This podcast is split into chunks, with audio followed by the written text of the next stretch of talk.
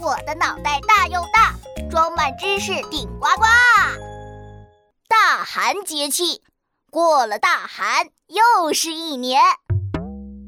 嗨，大家好，大头博士我呀，今天可没时间陪你们聊了，嘿嘿，因为我要出去玩喽。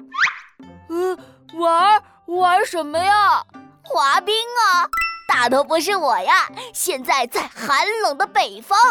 今天是大寒，所以水面上结了厚厚的冰，终于可以滑冰喽！哇哈！咚咚咚咚咚，大头博士敲小黑板，注意听哦。大寒是二十四节气中的最后一个节气，在每年的一月二十号左右。大寒的时候，天气冷到了极点。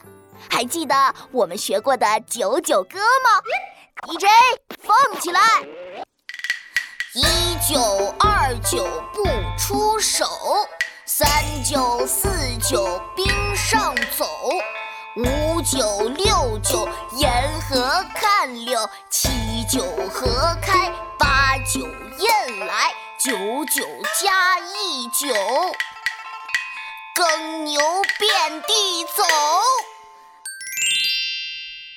寒就是在三九四九的时候，这时啊，冰面最厚最结实，走在冰面上啊最安全，所以人们才可以滑冰啊。哦，对了，大头博士温馨提醒：小朋友要在大人的陪同下才能滑冰哦，还要注意安全。走喽，滑冰去喽！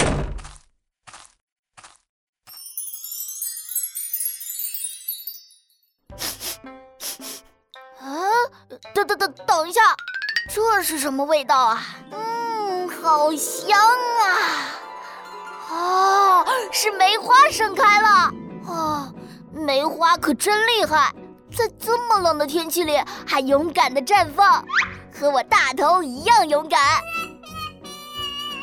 哎，你们知道吗？其实除了梅花，还有其他两种植物会在大寒这么冷的时候绽放。你们猜猜是什么呢？嗯，玫瑰花不对。嗯，百合花也不对。其实啊，就是松树和竹子。松竹梅被称为岁寒三友，就是冬天里的好朋友的意思。哎呀，不说了不说了，我要去滑冰喽！冬去春来，新的一年又要开始喽！一起来答题，节气能量来集齐。上次的脑筋急转弯，把一只鸡和一只鹅放进冰箱里，鸡冻死了，鹅没死，为什么呢？这到底是为什么呢？其实呢。这是因为鸡还是普通的鸡，鹅呢是一只特别的鹅。那只鹅呀是一只企鹅，企鹅生活在南极，当然不怕冷了。正确。二十四节气能量已经集齐，能量增强。哇，听说集齐了二十四节气能量就能变身，哈，大头我会变身成什么呢？